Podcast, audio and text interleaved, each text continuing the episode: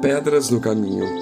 Diziam umas às outras: Quem removerá a pedra da entrada do sepulcro? Marcos 16, 3.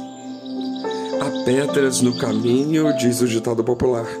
Trocando em miúdos ou traduzindo, há problemas e mais problemas durante a vida de qualquer um de nós. Depois do sepultamento de Jesus, que foi posto em um buraco escavado na rocha e isolado, fechado por uma grande pedra, algumas mulheres, depois do sábado, tentavam ungir o corpo do Mestre com unguento e aromas.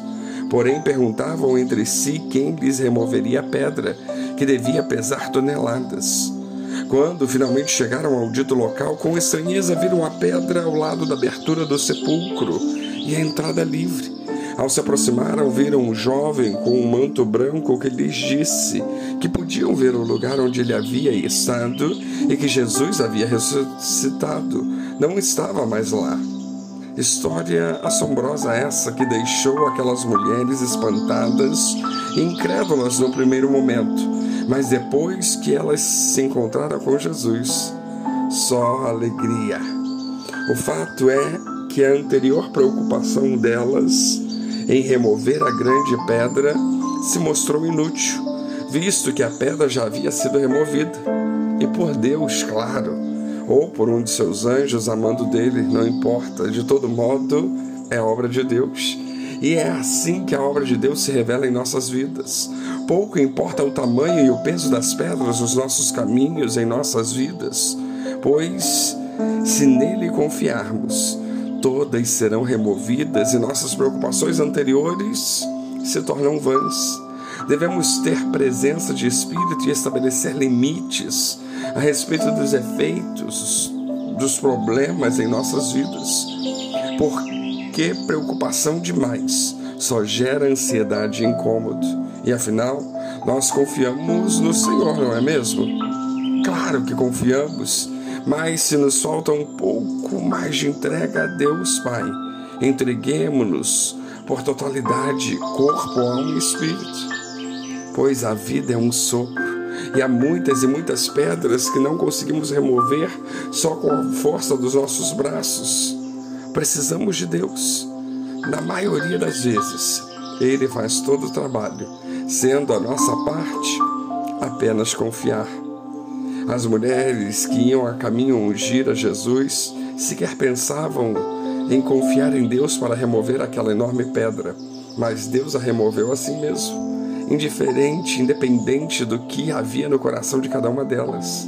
Então, é como dizer que até quando desconfiamos de Deus ou nem nos lembramos dele, ele continua sendo fiel, ele nos protege e remove as pedras em nossos caminhos. Algumas dessas pedras são para o nosso aprendizado, para ganharmos experiência e com nossa criatividade e inteligência, mais a ajuda de Deus, nos nós as retiramos do caminho, nós as contornamos, nós as escalamos e passamos por cima até o outro lado, ou nós chutamos algumas vezes, e algumas delas machucam os nossos pés e mãos e nos ferem, mas tudo faz parte da obra de Deus.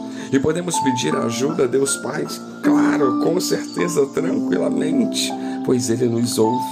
Há também aqueles que pegam essas pedras, as menores, a que se possam atirar, e as jogam em nós. Sim, para causar-nos danos e nos ferir, às vezes até com o intuito de matar.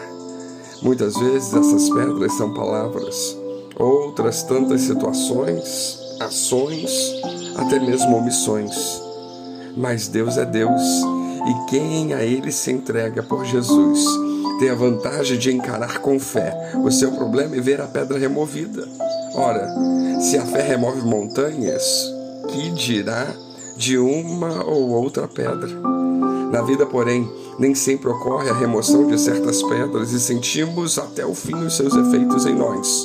Contudo, a longo prazo, o Senhor removerá todas as pedras de nossos caminhos e nenhuma sobrará. Na carne, alguma dessas pedras arrancam-nos lágrimas, mas a palavra de Deus nos diz que Deus guarda essas lágrimas em um cálice todo especial. Cada um tem o seu, E chegará o dia que toda lágrima nos será enxugada e só nos restará júbilo e felicidade. Em resumo, vale a pena viver rir e chorar e encarar todas as pedras dos nossos caminhos, porque Jesus vive e Deus é Pai.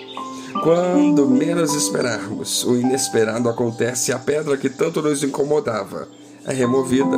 E a história nos diz que devemos ir atrás de Jesus, deixando o problema para trás. Foi o que o jovem de manto branco disse àquelas mulheres, basicamente no sepulcro vazio de Jesus. Ele não está aqui. Vão atrás dele, procurem-no, vão. E se a vida colocar muitas pedras em nossas veredas, transformemos isso em poesia, como fez Fernando Pessoa ao dizer: pedras no caminho, guardo todas. Um dia ainda vou construir um castelo. Que assim seja em nossas vidas em Jesus. Que venhamos encarar, que venhamos saber que Deus vai agir.